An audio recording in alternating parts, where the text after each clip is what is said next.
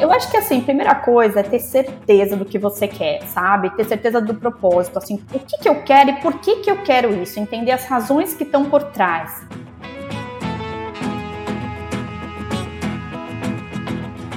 Há muitas empresas internacionais que querem o brasileiro, querem alguém que fale português. Ela começa contratando alguém que trabalhe do Brasil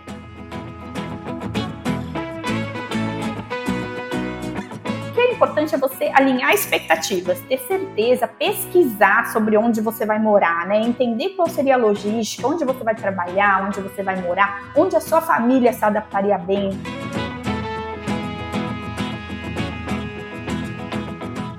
Agora tem um ponto que é crucial, tá, Éder, que chama visto.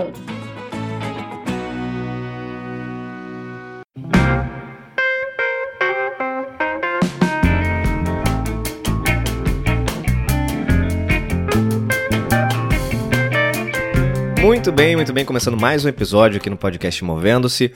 Mais uma quarta-feira. Convidados sempre queridos aqui para bater papo, para a gente falar sobre vida, mundo do trabalho, sobre experiências, sobre compartilhar coisas que fazem você pensar, fazem você refletir aí sobre a tua carreira, sobre a tua trajetória, ampliam o teu olhar sobre si próprio, então esse, esse é o objetivo. Trouxe uma querida aqui para falar com vocês hoje. A Érica tá aqui, Érica Castelo. Érica, super prazer ter você aqui no Movendo-se pra gente bater um papo com um assunto que eu adoro particularmente. Também sou super curioso, vou aprender hoje aqui com você e seja bem-vinda, viu? Ai, que legal. O prazer é meu, Éder. Tô muito feliz, adoro falar sobre esse tema, carreira internacional, vida fora do país. Enfim, para mim é um prazer enorme estar aqui com você. Maravilha. Ó, aqui de praxe, todo mundo que já começa nesse podcast sabe, sabe o enredo. E eu queria que você se apresentasse sem falar o que você faz. Quem é a Érica? Tá. Ah, é, assim, a Érica é um ser humano cheio de, de vivência na mochila, assim, como eu gosto de falar, sabe? Que busca estar tá sempre em evolução, além de ser mãe de duas filhas lindas, a Marina e a Dani. A Marina Legal. tem 12 e a Dani tem 14. Sou esposa do Marcelo. Enfim, sou uma pessoa cheia de sonhos, cheia de vontade de aprender, de melhorar e de impactar o mundo de uma maneira bacana, assim, positiva. Muito bom, Érica. E você hoje está morando nos Estados Unidos já há um bom tempo, uma brasileira aí, como muitos brasileiros que foram fazer carreira internacional. Mas eu queria que antes de você falar da tua experiência fora do país e da gente falar sobre esse assunto, que é um assunto super interessante de carreira internacional, conta um pouco da tua trajetória, né? Como é que, qual é a tua formação, de onde você veio e, e como é que você foi parar aí nos Estados Unidos? Então, Éder, sou paulista, é, mo morei em São Paulo por 35 anos, é, fiz administração na GV, depois fiz pós em marketing, uhum, especialização uhum. em negócios internacionais, é, fiz uma certificação é, internacional de coaching também de vídeos de negócios e a minha Legal. carreira começou trabalhando sempre em multinacionais, tá? Mais focada na área de marketing. É, e depois eu fui diretora-geral Latam, de uma empresa internacional de conferências e seminários para executivos. Foi por ela que eu vim morar aqui nos Estados Unidos e depois comecei a empreender. Isso foi quando, Érica? Olha, eu, eu me mudei há quase nove anos atrás e eu estou em, empreendendo há quase quatro anos. Eu tenho ah. uma empresa própria de executive search que chama The Soul Factor. Legal. Essa empresa que você trabalhava então, que foi a, a, a ponte, né, para você sair do Brasil, como é que ela, ela funciona ainda? Como é que como é que é o nome dessa empresa? É, ela chama IQPC, é uma empresa muito focada em seminários é, executivos, IQPC. Tá. Na verdade, foi uma história interessante, assim, eu vinha expatriada por ela e depois meu marido também conseguiu a, a expatriação, mas as minhas filhas eram muito pequenas, ah. então as pedras no meio do caminho, né? Quando estava tudo certo para me mudar para cá, eu pensei, puxa, legal, mas quem é que vai cuidar das crianças? Eu vou viajar, marido é, trabalhando. O marido também, puxa, pequeno detalhe, porque em São Paulo eu tinha uma ajuda, né? Uma sim, pessoa sim. que era assim meu braço direito. Então, o que aconteceu, assim... Não, for, é... fora a família, né? Fora a família, apoio, ajuda. Né? Uma rede de apoio Avós, maravilhosa. tios, enfim. Maravilhosa maravilhosa. Então, assim, esse foi um grande aprendizado. Quando a gente está né, na empolgação, no sonho, a gente às vezes não para para pensar na complexidade de tudo, uhum, né? Uhum. E, e, o que aconteceu foi que eu, quando eu parei e dei por conta, eu estava ali com duas filhas, uma bebê ali de, de dois para três anos e outra de cinco, sem nenhuma rede de apoio, uhum. e os dois trabalhando. Então, eu decidi que eu queria muito é, é, fazer essa transição de país, que eu ia fazer, mas que eu ia entrar num período sabático. Então, tá. o, o, dono da empresa, o meu, meu, o meu chefe na época, quase teve um surto. Como assim? Você quer uma licença não remunerada? Eu falei, não, eu preciso realmente, eu não sei quanto tempo eu vou precisar. Né? Então eu precisei de dois anos, Éder, para me estabelecer, para eu sabia que eu precisava desse tempo para fazer a coisa dar certo. Então, assim, eu fui aquela mãe que levava os filhos para a escola, levava os filhos para atividade. Eu vivi numa vida que eu não estava vivendo em São Paulo. Então, uhum. foi muito gostoso também, né, descobrir esse lado. E numa fase de vida deles, delas, né, de, de faixa etária, Ai, também super importante, né, essa presença super importante. Fui aquela mãe mesmo, descobri como é que é a vida americana, né, de se envolver na escola. Então eu fui a room mom, que é que é a líder ali das mães Legal. junto com a professora é, realmente ficava ali, né? Levava para o tênis, levava para o futebol. Então eu vivi aquilo intensamente, entendi o que é viver nos Estados Unidos, entendi como é que eu poderia integrar a minha família, é, né, conhecer novos amigos, não só para as minhas filhas, mas para mim, para o meu marido, um novo círculo de uhum. amizades, construir uma rede de apoio nova, acho que isso é super importante. E aí sim, eu me preparei para voltar para esse mercado de trabalho. Eu cheguei a voltar para essa empresa que eu te falei, né, para o IQPC. Ah, legal, você começou, você, você voltou. Deixa, deixa eu só voltar uma coisa aqui, que eu fiquei, que eu fiquei na dúvida. Você, na verdade, o, o a mola propulsora da mudança foi você, junto dessa empresa onde você atuava, mas em paralelo, teu marido também começou a se movimentar e conseguiu essa expatriação. E aí você, na verdade, declinou da sua expatriação uhum. e foi na dele, né? Ele brinca que foi um golpe que eu dei, né? vamos lá, vamos lá, vamos lá, mas você vai trabalhando na frente, né? Qual, qual que é o nome dele? Qual que é o nome dele? Marcelo. O Marcelo, Marcelo. eu também acho, Olha, hein, Marcelo? Ela um queria, golpe. ela falou assim, olha, é, vai lá, vai lá. vou provocar esse negócio aqui. é uma história bem diferente, realmente, eu confesso que é uma história diferente, mas eu não me arrependo de nada, Éder. Eu acho que isso fez com que tudo desse muito certo, porque eu acho que se a gente viesse com foco exclusivamente no trabalho, talvez a gente tivesse problemas enquanto família. E eu acho que a gente é um time, né? Claro, seja claro. mulher ou seja uhum. o homem. É, se um puder é, se dedicar um pouco mais à família, acho importante porque é uma mudança para todo mundo e as crianças sentem a diferença, né? É o que você falou, não tem mais o avô, não tem mais a avó, não tem mais a pessoa que cuidava uhum, é, uhum. deles, uhum. fala outra língua, a, as, as, crianças agem de outro jeito. Então, uhum. para a gente foi muito importante essa parceria é, e no fim deu tudo certo. É, e aí eu, eu, eu voltei para o mercado de trabalho depois de depois uns dois anos e meio. Dois anos, tá. E aí é. você, o que, que te fez sentir confortável a ponto de falar assim, bom, agora dá para voltar, né? Como é que você organizou tua vida, tua estrutura para isso?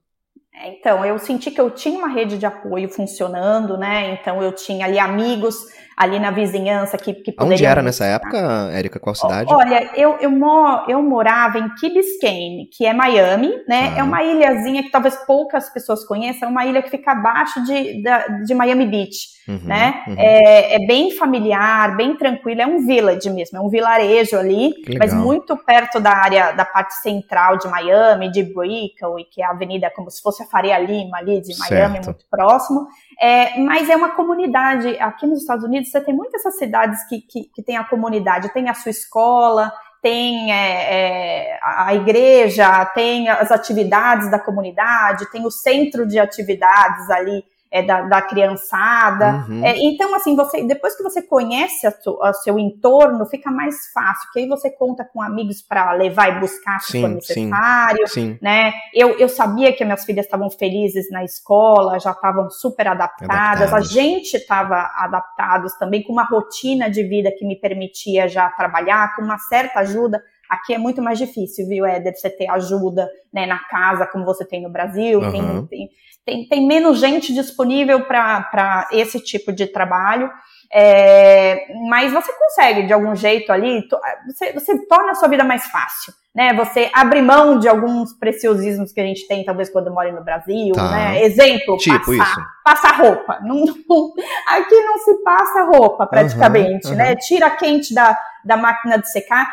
As casas não têm varais, por exemplo. Então você aprende a ter uma vida mais prática, usar muita máquina, máquina de lavar louça, máquina de lavar roupa, é, abre mão dos preciosismos, enfim, você se adapta à cultura local. Acho que isso Sabe que é uma coisa importante. curiosa que eu acho? Eu, eu concordo contigo, tem, tem muito. Os, os gadgets, né? Tem muita coisa, tem muito aparelho, muita, muita tecnologia, né? Numa, numa casa Tem. americana. E uma coisa que uma vez eu. eu uma, uma vez que eu viajei, que eu não conhecia isso, e que eu achei incrível, é o, o tal do triturador de comida na- no ralo da pia. Nossa, totalmente. Falei, primeiro que eu descobri pra, pra entender o que, que era aquilo, né? Falei, gente, que, que troço é esse aqui, né?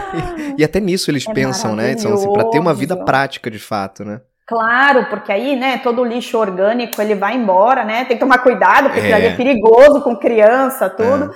Mas exatamente isso, né? Você mantém menos lixo ali na casa, você não precisa de alguém ali todo dia mantendo isso. Você tem produtos de limpeza, parece que são mais eficientes, não sei. Você tem aqueles paninhos umedecidos, que acho que no Brasil agora tem, né? Uhum. De vou fazer propaganda aqui, mas produtos de limpeza mesmo, Uhum. umedecidos. Então você vai aprender Pode a fazer um propaganda, não tem problema. De repente Pode, até é a o empresa. Clorox. De repente a empresa até. Pronto. Ó, o pessoal da Clorox, se quiser patrocinar o podcast Movendo-se, entre em contato comigo. Clorox, maravilhoso! Salvou muito a minha vida o Clorox. Então, você vai passando aqueles lencinhos umedecidos ali, né? Na, na- cozinha, no banheiro, enfim, você Uhum. mantém um pouco melhor a casa. E depois você tem alguém, de repente, ou você se dedica a uma limpeza mais profunda Mais quando dá pesada, tempo. né?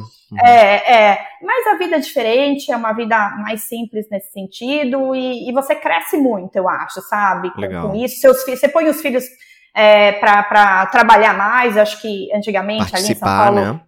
era muito, sabe, eles tinham quem ajudasse o tempo inteiro, agora, olha, eles sabem Tudo que eles na mão. que levantar, tudo na mão, tudo facinho, né? Aqui, é, eu lembro que foi icônico, assim, minha filha era pequenininha, eu lembro que ela- a gente tinha acabado de se mudar, ela me chama de manhã, mamãe, mamãe, eu falei, que foi? Ela, Tó, me deu um copo de leite, acabei meu leite, eu falei, não, ah, ah, você não vai dar na minha mão agora, você vai levar na cozinha, né? E elas aprenderam isso hoje, eu acho que elas acordam de manhã, elas puxam a cama, elas depois de comer levam, é, levam a, a louça, hoje em dia já enxagam, já põe na máquina, então eu acho que as Barato. crianças aprendem a, se- a- a se virar mais, porque elas sabem que no futuro, né, provavelmente aí com 17, 18 anos me dói o coração, mas elas vão viver provavelmente longe dos pais e, e tem que aprender a se virar, né? Claro, claro.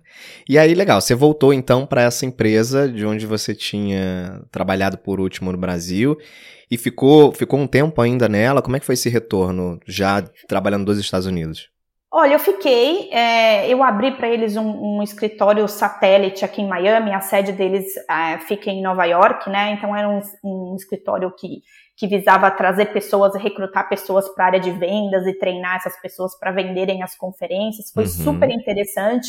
Eu não fiquei muito tempo, não. Eu fiquei cerca de um ano.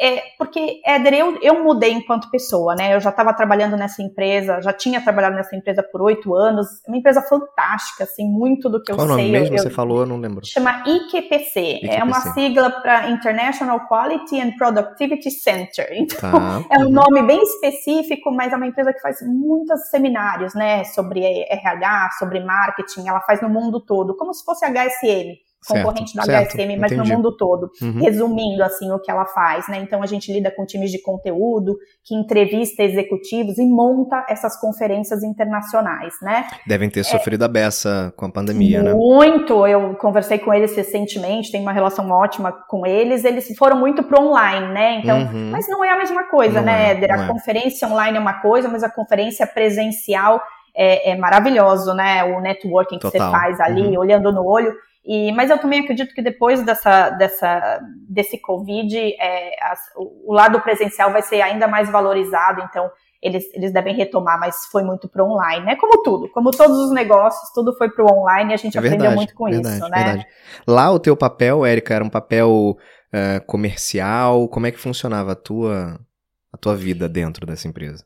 Eu comecei é, montando a agenda das palestras, né? Entrevistando Tá bom. os executivos, então veio daí meu, meu Fazer um papel de curadoria. entrevista. curadoria. Então eu entrevistava, entendi o que, que eles tinham de bacana para trazer, os cases, montava a agenda. Fui crescendo, comecei a montar um time de conteúdo e foi é uma empresa de alta performance. Então, uhum. depois de é, três anos e meio, eu virei managing director da empresa mesmo, responsável pelas atividades Brasil e América Latina. Tive Legal. muito treinamento, é, fui treinada nos Estados Unidos, fui treinada em Londres, onde, onde eles têm uma academia enorme de treinamento de líderes. Então, pude, é por isso que eu digo que eu aprendi muito sobre liderança e performance com essa empresa. É, então foi lá basicamente que eu, que eu desenvolvi grande parte da minha carreira, né? Mas é, depois de um tempo eu, eu percebi que eu, eu, queria fazer outra coisa, né? Eu, eu, só, eu me apaixonei por essa questão de alta performance, de executivos, mas queria me envolver com executive search. Na uhum. época, eu, eu contra, como eu era managing director, eu contratava, né, é, empresas que, que contratavam para mim executivos na área de finanças, na área de operações, na área de customer service, mas eu senti que tinha um gap ali, eu queria fazer diferente. Eu, como cliente, eu sentia que faltavam.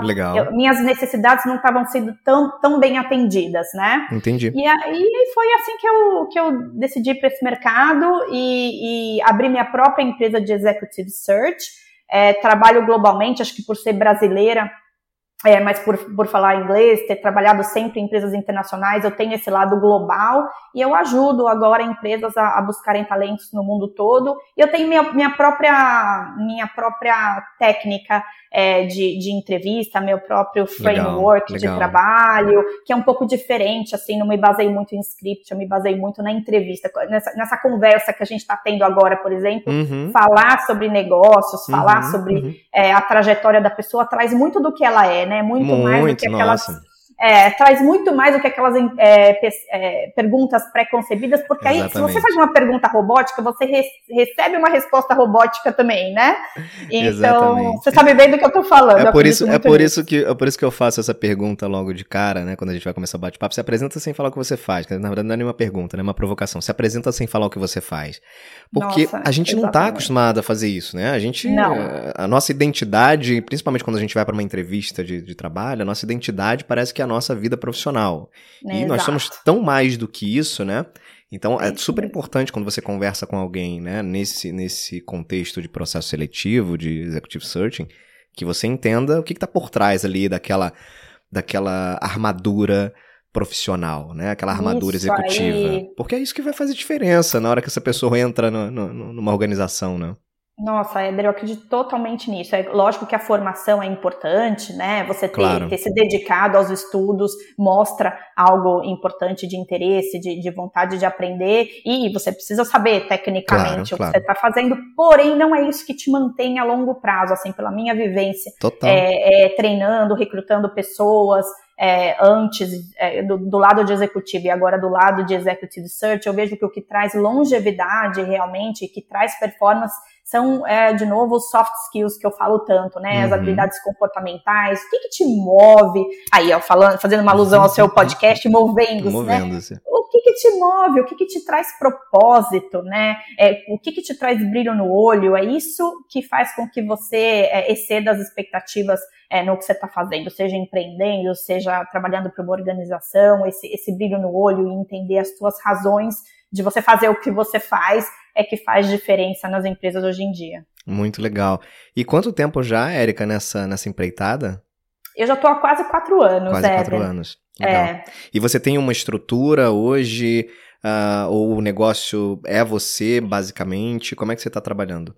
Eu tenho sim algumas pessoas que colaboram comigo. Eu trabalho de, com uma estrutura diferente, tá? Uhum. É, eu tenho alguns embaixadores da, da Soul Factor que são executivos e empreendedores é, espalhados no mundo. E essas pessoas são meus olheiros. Toda Entendi. vez que eu tenho uma oportunidade, Entendi. eles estão em alguns grupos locais e identificam talentos para mim. E Legal. eu tenho também pessoas que trabalham nos projetos de executive search que eu tenho e estão espalhadas no mundo todo e trabalham por projeto. Então, eles não são funcionários é, fixos, Sim. são pessoas que entram por projeto, mas tudo tem o meu dedo, Éder. Eu, uhum, eu gosto muito de uhum. fazer o que eu chamo de craft da posição, né? Eu, uhum. eu acho que é importante eu, eu ter uma noção do todo, eu não terceirizo é, é, partes, mas eu tenho parceiros que me ajudam em algumas etapas do processo. Eu acho que isso traz um, uma personalização muito grande do serviço que eu entrego. Eu acredito bastante nessa, nessa metodologia. Muito legal. E Érica, é o seguinte, uh, a gente está falando aqui de um, de um movimento de carreira que você fez, né, de vida acima de tudo, né, porque eu sempre falo que quando a gente muda de, de trabalho, uh, ou de, enfim, de empresa, ou de carreira, na verdade a gente está mudando de vida, né, não é um, Sem dúvida. Não é uma simples mudança de CNPJ, né, no caso do, do, do Brasil. A gente está mudando de vida. E quando você muda, inclusive, de país, aí mais ainda, né? A gente falou aqui do, dos impactos que você teve né, em relação à tua vida pessoal e tudo mais. Então, esse movimento que você fez é um movimento que muita gente sonha. Uhum. Muito brasileiro, principalmente Estados Unidos, né? Vejo, uhum. vejo até de pessoas que eu conheço, enfim, até menos do que movimentos para a Europa ou para outros países, por exemplo, outros continentes. Mas Estados Unidos é, é, mais clássico, né? Muita gente tem aí o sonho americano de construir uma vida fora, especialmente num momento de, de Brasil que a gente vive hoje, né? Infelizmente, uhum. todo o contexto, o cenário político, econômico, social, enfim, o que acaba despertando ainda mais o interesse das pessoas em fazer uma, uma mudança nesse sentido. Pensando nessa, nesse público que está ouvindo a gente e que tem é, o desejo de fazer uma mudança de país, de trabalhar fora, o que, que você recomendaria como um primeiro passo, Érica? Assim, puta, quero trabalhar fora, quero Estados Unidos, por exemplo, vamos pegar os Estados Unidos aqui como uma referência. Trabalho hoje no Brasil, quero trabalhar nos Estados Unidos. Por onde começo? Ai, tenho tanta coisa para falar, Éder. Você vai me interrompendo e me guiando se tá eu me bom, perder tá por bom. essa trilha, tá? Tá bom, tá bom. É, eu acho que, assim, primeira coisa é ter certeza do que você quer, sabe? Ter certeza do propósito, assim, o que, que eu quero e por que, que eu quero isso? Entender as razões que estão por trás, né? Uhum. É, por quê? Para você poder priorizar isso, para você poder desenvolver o que eu chamo de hiperfoco, porque precisa de um hiperfoco. É uma mudança, uma mudança de país é uma mudança muito complexa, ela precisa de muita perseverança. Então, escreve num papel ali, por que que eu quero mudar. Seja, uhum. Sejam as razões familiares, né? Ah, eu quero é, é muita, eu quero é, para um lugar com menos violência, uhum. eu quero dar uhum. novas oportunidades para os meus filhos, eu quero aprender sobre novas culturas, eu quero é, sair da minha zona de conforto, enfim, listar um pouco o teu propósito e olhar para aquilo. Toda vez que você se sentir desanimado ou que você né, é, topar com uma adversidade, olha para aquilo e lembra do teu propósito. Então, é, primeira coisa é ter certeza do que você quer e por que que você quer. Legal. Depois que isso está definido, ah, eu quero, eu quero ir para os Estados Unidos, eu entendo é, essa, essa preferência talvez maior do brasileiro para os Estados Unidos, eu acho que tem uma questão cultural mais parecida, né? O americano, ele, ele é um pouco mais parecido com o brasileiro versus o europeu de maneira geral, Verdade. né? É, e os Estados Unidos trazem algumas facilidades mesmo aqui, né? De, de sei lá, vai desde o transporte até é, o acesso à escola, de novo, a cultura é mais parecida. Eu acho que é um ambiente que acaba ficando um pouco mais familiar ao conhecimento uhum, do brasileiro, uhum. né? Dependendo é, da região, né? Como a Flórida, por exemplo, até a questão de, de clima, né? Temperatura, exato. se assemelha um pouco mais, né? A, a maior parte das regiões do Brasil.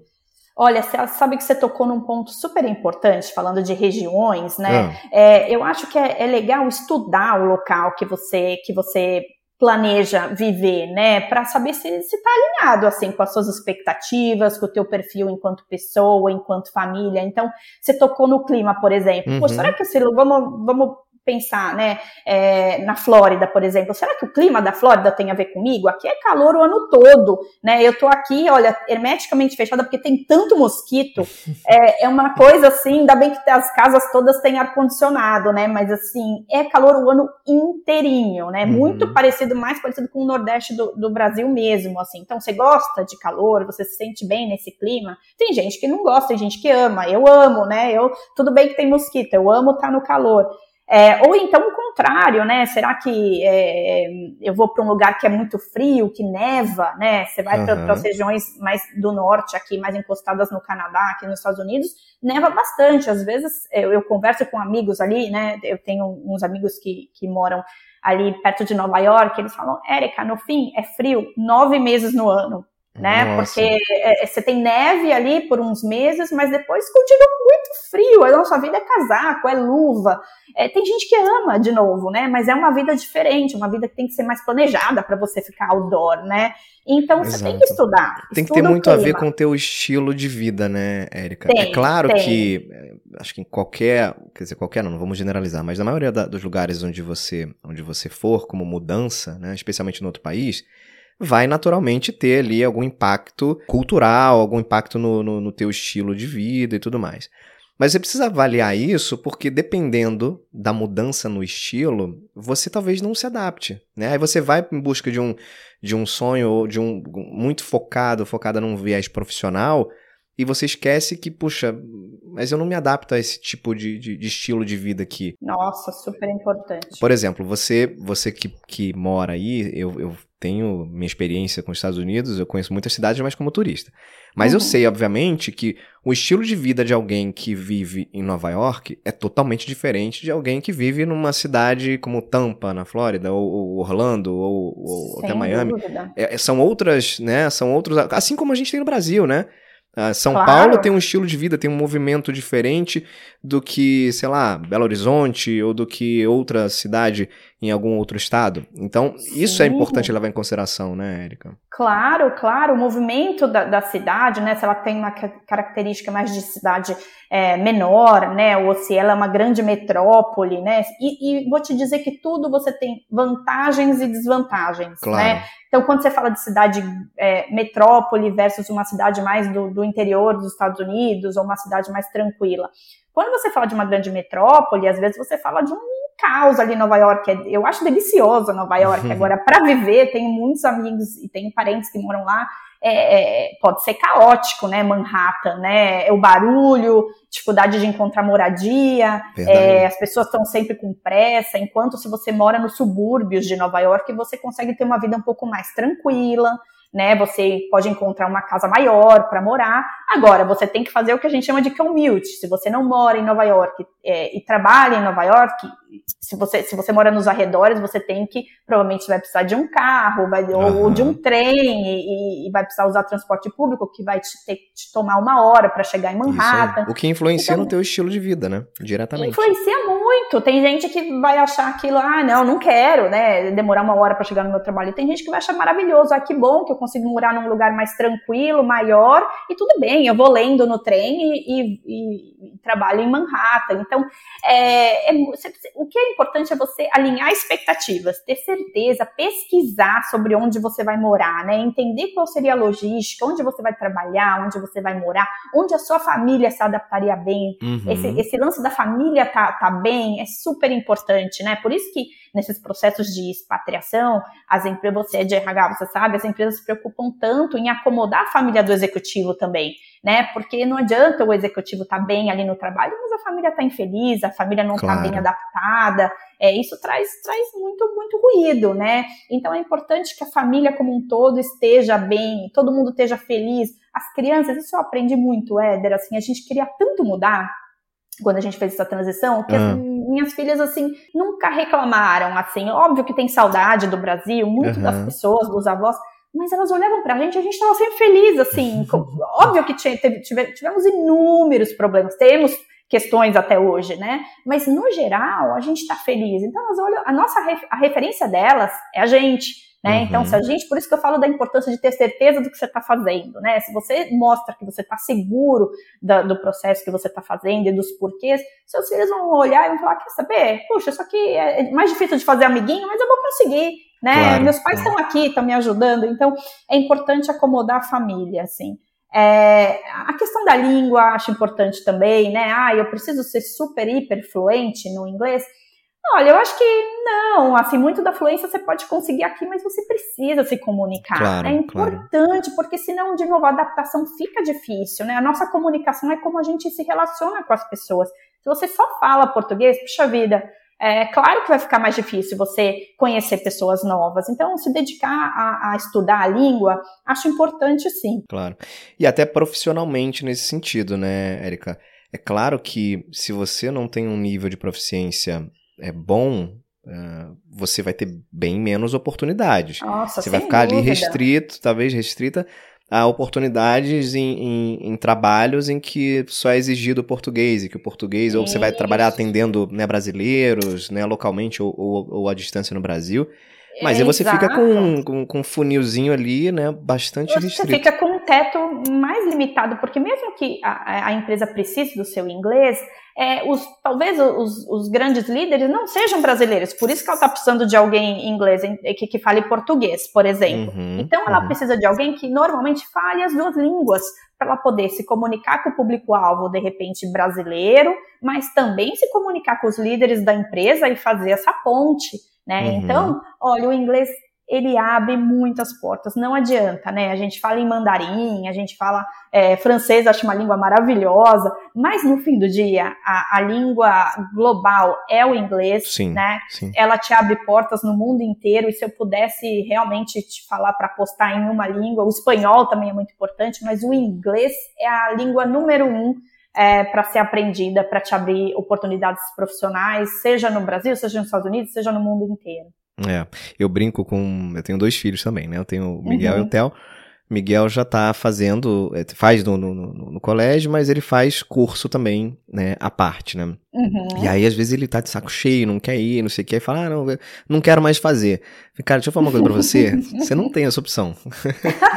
É igual, não, é, igual você, é igual você falar assim que você não quer mais ir pra escola. Não tem essa opção. Isso. Então, sim, infelizmente é, tem que te dar gostei, essa notícia. Gostei desse approach. É o velho, você vai me agradecer lá na frente. Ex exato, óbvio que eu já falei isso pra ele. Óbvio que eu já falei é, isso pra ele. É, não tem jeito, você tá certíssimo. Mas é isso, porque... Não dá pra negociar. É, não, sim, é pra, pra, vida, pra tua vida, né? Seja ela é. profissional, seja pra tua vida cultural, pra você... Nossa, quanta coisa Quanta Ai, coisa legal Deus, não existe hoje em dia, né? De, de conteúdo, de conhecimento que só está disponível em inglês. Às vezes você vai assistir um vídeo no YouTube que não tem legenda em português, tem um conteúdo maravilhoso, e aí você perde aquela oportunidade de, de conhecer, de ampliar o teu, o teu vocabulário, ampliar o teu, teu conhecimento, porque você não, não tem conhecimento da língua.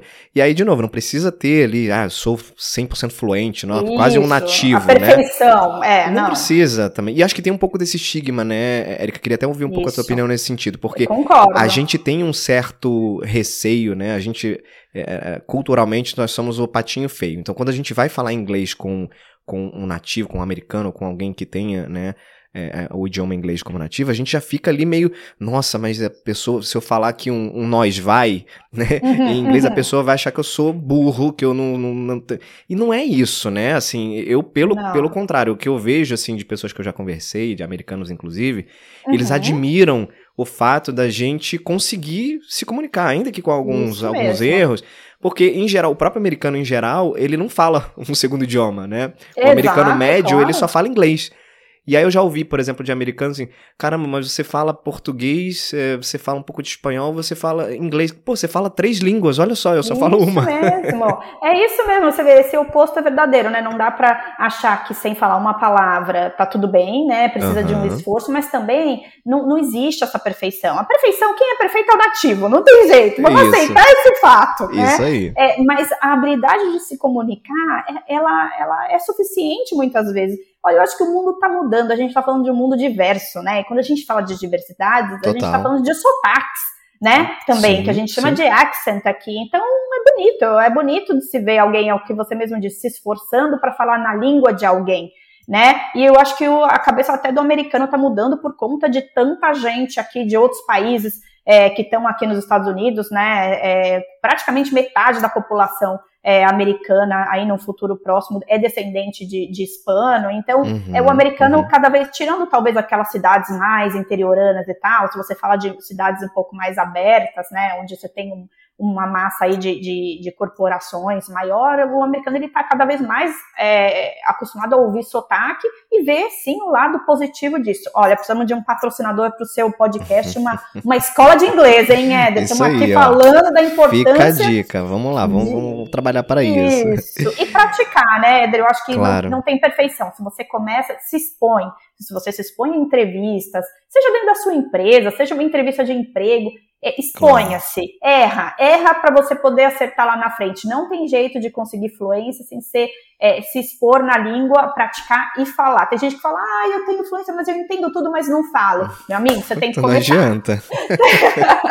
Começa a falar para você pegar fluência. Exatamente.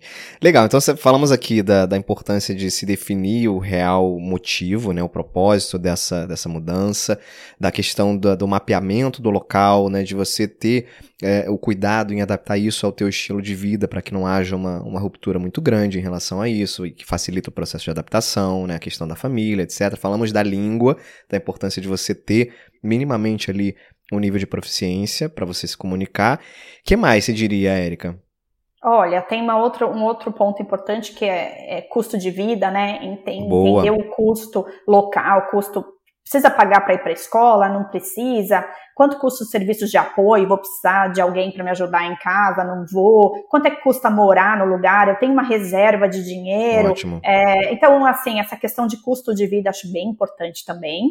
Ótimo. É, agora tem um ponto que é crucial, hum. tá, Éder, que chama visto. Deixa só antes de você falar do visto, porque o visto ele rende bastante aí, que ele realmente é, é, complexo. Mas voltando aí na questão do, do da parte do custo de vida, tem ah. um item também que eu acho que é fundamental as pessoas é, prestarem atenção, que é em relação a, a tipos de benefícios e, e, e por exemplo, saúde. É, uhum. É, nos Estados Unidos, até onde eu sei, não sou um grande conhecedor, mas de, de, do que eu conheço, de pessoas que eu já, já falei, é, o modelo de, de saúde privada é diferente. Né? Aqui no Brasil é muito comum a gente ter lá, a gente está trabalhando numa empresa, então tem um plano de saúde, ou a gente paga o plano de saúde ali, né, que a gente tem aqui no Brasil, a Mil, Bradesco, Sul América, Unimed, enfim. E, e, esse é um modelo que a gente já está acostumado há muitos e muitos anos. Ah. Não é ah. assim que funciona nos Estados Unidos, né, Érica? É diferente o processo aí de, de saúde privada, né? Inclusive do ponto de vista de custo, né? Então, olha, a saúde aqui, ela é toda privada, tá? Você precisa ter um plano de saúde, é precisa, tá? Senão é, é, a coisa fica feia aqui mesmo. Quando você trabalha, pra, então assim, se você não trabalha para empresa nenhuma, você vai pagar por isso, a não ser que você tenha ali é, tem, tem um plano, eu não sou expert nisso também, Éder, mas tem um plano que chama Medicare, que é um plano do governo, que você uhum. paga, acho que muito pouco, mas você precisa comprovar ali que você tem uma renda é, bem limitada ali, senão você precisa é, custear seu próprio plano de saúde, ou se você trabalhar numa empresa, isso também acontece. É, nesse sentido, é parecido com o Brasil. A empresa paga uma parte, você paga outra, mas não é barato, é caro, uhum. tá? É caro e o sistema é um pouco diferente. Então, aqui você tem uma, é um copagamento. Eu acho que isso está começando no Brasil, se eu não me engano, né? Mas é, qualquer lugar que você vá, você, você paga uma parte, não tem ah. um, um, reembolso total. Então, são algumas coisas específicas que você precisa colocar em conta. Então, puxa, de repente você pode colocar seus filhos numa escola pública, que aqui nos Estados Unidos são maravilhosas, uhum. mas você precisa aí reservar uma graninha para cobrir uma parte do plano de saúde né? Então é importante entender todo esse ecossistema todo esse aí que envolve sim. Morar num país, né? E, e, moradia, e quanto custa um aluguel, ou quanto custa se você vai comprar uma casa, quanto custa é, as, as, taxas sobre propriedade, seguro. Aqui tem muito seguro que você precisa pagar, seguro da casa, seguro contra acidentes. Aqui na Flórida tem, tem né, os furacões, então você tem, tem tua casa tem que estar preparada para isso. Enfim, tem custos que que você precisa colocar na ponta do papel ali para saber qual, qual, quanto é que você vai gastar por mês, quanto você uhum, precisa ganhar uhum. e, e, quanto que você vai gastar, né? É óbvio que é difícil fazer uma conta 100%, mas você consegue fazer uma boa estimativa, planilhar isso e ter certeza para não tomar nenhum susto quando, é, quando você chega aqui, né? Legal. Tem um, um site, Erika, não sei se você conhece, e eu também confesso que não Nunca testei para ver se de fato os dados ali são bastante fiéis, que é um, um site chamado expatistan.com. É, hum. Ele é um site que você pode comparar custos de vida entre cidades diferentes no mundo. Então você coloca Olha, lá legal. a tua cidade, é, coloca a cidade onde você tem né, interesse em, em morar e aí ele dá lá uma, uma série de dados, alimentação, moradia. Eu não sei quão é, fiel é o dado, mas pode ser uma referência, vale a pena. Eu vou colocar na descrição aqui do episódio o, o, um link lá para vocês conhecerem. Ai, que legal. Eu não conheço, mas eu acho que pode funcionar sim. A gente está na era da informação. Uhum. Né? Hoje a gente tem o Google a nosso favor. Então, em muitos desses sites, tem, existem outros. Esse, particularmente, eu não conhecia, mas eu sei que existem outros de comparativo de custo de vida. Eles funcionam porque eles são muito baseados em pesquisas, em inputs que as pessoas vão dando. Das próprias pessoas. Até, uhum. por exemplo, quando eu trabalhava no IQPC, para a gente fazer proposta salarial, ou até no The Soul Factor eu uso, para a gente fazer uma proposta salarial, a gente entende onde a pessoa mora aqui Boa. nos Estados Unidos e esses sites dão diferenças de custo de vida entre Nova York e Flórida, por exemplo, para você fazer uma proposta salarial. Então, esses sites vale a pena sim, porque ele pode não ser 100%, mas eles funcionam sim para você ter uma, uma ideia geral, que é o suficiente. Legal, legal. Visto, Aí o bicho pega, hein? Ai, o visto, o bicho pega, viu, Éder? Puxa, porque você tem razão, é, uma, é, uma, é um assunto que dá um outro podcast, mas não é o caso, porque eu, eu queria deixar claro que eu não sou especialista, né? Uhum. Mas eu vou te, te, contar um pouquinho da, da experiência que eu tenho vivido aí é, com os meus candidatos, com os meus amigos, comigo mesmo. Legal. O visto é, é a questão mais importante que você precisa observar quando você vai morar na Europa ou nos Estados Unidos. Por quê? Porque o visto ele pode não te dar direito a trabalhar. Então você precisa de um visto é, que não seja, ele tem que ir além do visto de turista, né? Uhum. Ele tem que te dar, é, ele tem que te autorizar a trabalhar e viver no país, né? Ah, mas qual que é o visto? Existem vários vistos uma coisa que eu queria deixar claro: comprar uma propriedade não te dá visto aqui nos Estados Unidos para você poder morar e trabalhar, tá? Você, você simplesmente comprou uma propriedade, mas você não, não, não pode, não significa que você, que, que você é um cidadão ou que você possa é, residir aqui. Então, uhum. o que, que vale? De novo, a história da pesquisa, né? É, entender, eu acho que vale dar uma primeira pesquisa na internet, mas depois procurar um advogado de, de imigração realmente, para entender qual a melhor forma para você ir, tá? Então, tem visto de estudante, por exemplo, então tem gente que vem aqui e faz um curso de pós-graduação, aí você precisa ver quais cursos que te dão direito a esse visto, tá? uhum. tá? Depois desse, desse, desse curso, você tem direito a trabalhar por um ano, por exemplo, aqui nos Estados Unidos. Então, se você quer uma experiência mais curta, de repente ele resolve, né? Legal. Ou então você tem aquele visto dependente da empresa que te expatriou, mas você só pode trabalhar para essa empresa. Se você uhum. for desligado ou demitido, você, você perdeu... precisa. Você perdeu esse uhum. visto. Então já vi amigos que tiveram que voltar é, às pressas para o Brasil porque foram desligados, por exemplo, né? Uhum a gente brinca que é um visto um pouquinho escravo, né? É verdade, é, você tá preso é um aqui comigo, né? Tá quer, quer, continuar morando aqui, filhão? Então. Fica com a gente. É, você vê que é, é, os dois lados. Ele, ele te traz a oportunidade de morar fora, mas é, enquanto você está é. trabalhando para aquela empresa. É, você tem o visto. Agora, existe, existe, por exemplo, curiosidade, existe, supondo que seja um caso como esse que você citou. É, pode acontecer de uma outra empresa te fazer uma proposta e ela entrar com pedido de visto para você? Isso aí. Se, a, se, uma empresa te fizer. Isso pode acontecer, tá. mas a empresa precisa é, sponsor. Ela precisa patrocinar o seu visto. Entendi. Seu visto vai precisar mudar. Tá? tá então você precisa encontrar nessa entrevista, é importante que você entenda e alinhe com a empresa essa necessidade de mudança de tipo de visto tá? Uhum, perfeito. É, também é, você e você pode ser que você seja o acompanhante da pessoa que está trabalhando. Então existe um visto que ele dá direito àquela pessoa que está trabalhando na empresa trabalhar, mas o, o, o marido, a esposa não pode trabalhar. Ele é só um acompanhante. Pode acompanhar e viver lá como como residente. Pode viver, mas não uhum. pode trabalhar.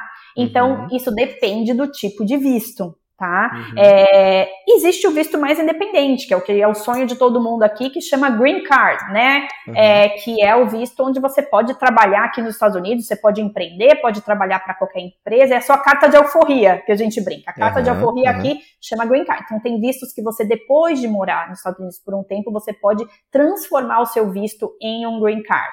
Você pode fazer isso é, por conta própria, você pode ter uhum. empresa te ajudando a fazer isso, mas às vezes pode não ser de interesse da empresa, talvez ela não queira a sua carta de alforria, né? Uhum. É, então são questões complexas, Éder, que você precisa de é. apoio de especialistas. E o próprio, você... o próprio Green Card, ele não é definitivo, né? Você tem que, de tempos em tempos, você tem que ir lá fazer uma né? Comparecer uma entrevista, uma renovação, não tem um é, desse? Renovação, é, minha experiência pessoal, tá? A, renovação ela é tranquila, tá. é, mas o que você pode fazer, se você não quiser ter essa preocupação de renovação, é você virar cidadão americano, né? Mas tá. aí você precisa de novo estudar, porque tem questões envolvidas aí de obrigações, impostos, que, que uhum. para a vida toda, é um, é um compromisso para a vida toda, que também é importante você ter consciência e de novo se informar é, puxa, vale a pena, eu quero virar cidadão americano? Tem uhum, mil uhum. vantagens, uhum. mas tem, tem questões que precisam ser estudadas também, né? Entendi. Agora, Érica, é, você falou de, de, bom, do visto, de, de trabalhar, etc. Se acontecer, por exemplo, da pessoa ter um, um, um trabalho uh, remoto, tá? Supondo tá. que ela trabalhe para uma empresa no Brasil, ou ela seja empreendedora, mas os clientes fiquem no Brasil e ela receba é, a sua remuneração, enfim, é, a partir do Brasil.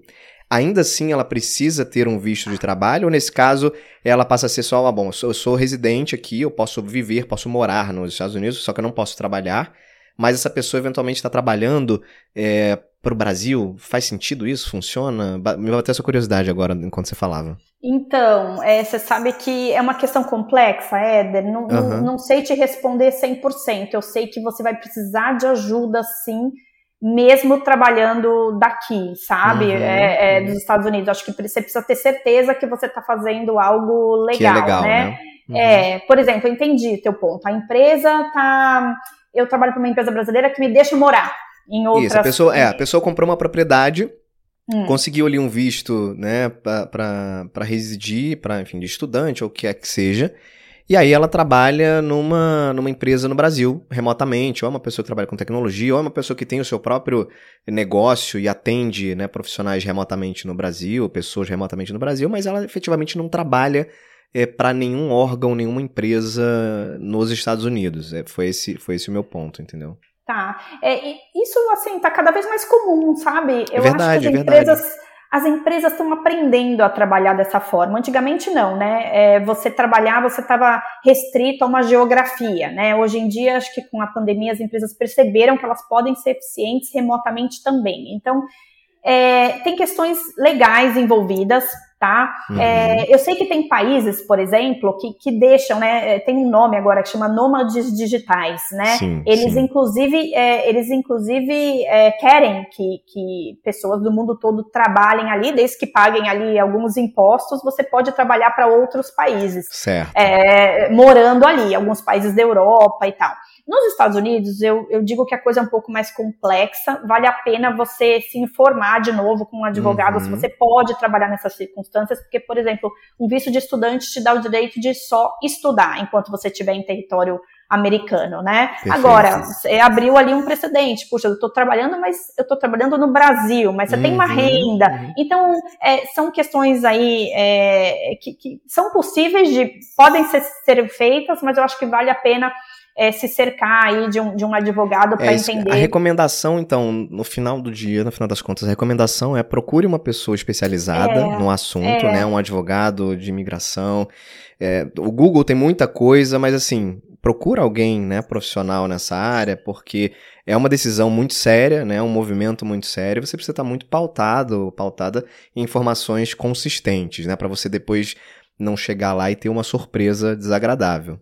Isso. Olha, até falando de, um, de, um, de, uma experiência contrária que também pode acontecer, tá? Ah. Então, vamos supor que eu tenho um sonho de viver fora. Né? É, hoje em dia, você pode também trabalhar para empresas internacionais morando no Brasil, tá? Sim, é, isso, obviamente, legalmente é mais fácil, a empresa tem uma estrutura ali que, que, que, ela pode ter funcionários fora, ela também precisa observar aí algumas leis, né? Principalmente se ela tem muitos funcionários em outro país, mas ela consegue se estruturar para isso. Você trabalha para uma empresa fora do Brasil e isso é um primeiro passo para depois mostrar trabalho, depois de um ano, de dois anos, você fazer uma mudança para matriz, por exemplo, né? Verdade, então, um bom ponto. Esse caso, esse caso contrário está acontecendo muito, tá? Muitas empresas internacionais que querem o brasileiro, querem alguém que fale português, ela começa contratando alguém que trabalhe do Brasil e depois existe uma oportunidade, claro, à medida que você ganha experiência, de você conseguir claro. aí sim uma expatriação ou uma maneira de se deslocar. Muito bom, bom, bom Mas exemplo. tudo é possível, Éder. Eu,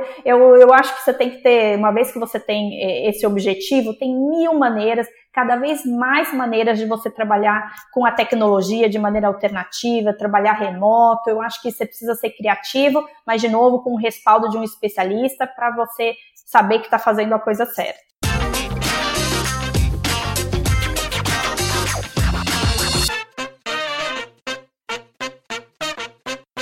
Muito bom, Érica, maravilha. Estamos chegando no final do nosso papo aqui. Incrível, já aprendi pra caramba. Anotei aqui algumas coisas, algumas curiosidades e tenho certeza que quem tá ouvindo a gente também aprendeu e já vai poder usar esses insights aí para suas suas decisões, para seus planejamentos. Esse esse era o objetivo aqui, além de te conhecer, claro, também de trazer luz a um, a um ponto que muitas vezes é, é, obscuro, as pessoas não conhecem, as pessoas querem entender, especialmente da perspectiva de um brasileiro que está né, vivendo e que viveu uma experiência como essa, como é que funciona, né? Como é que é isso.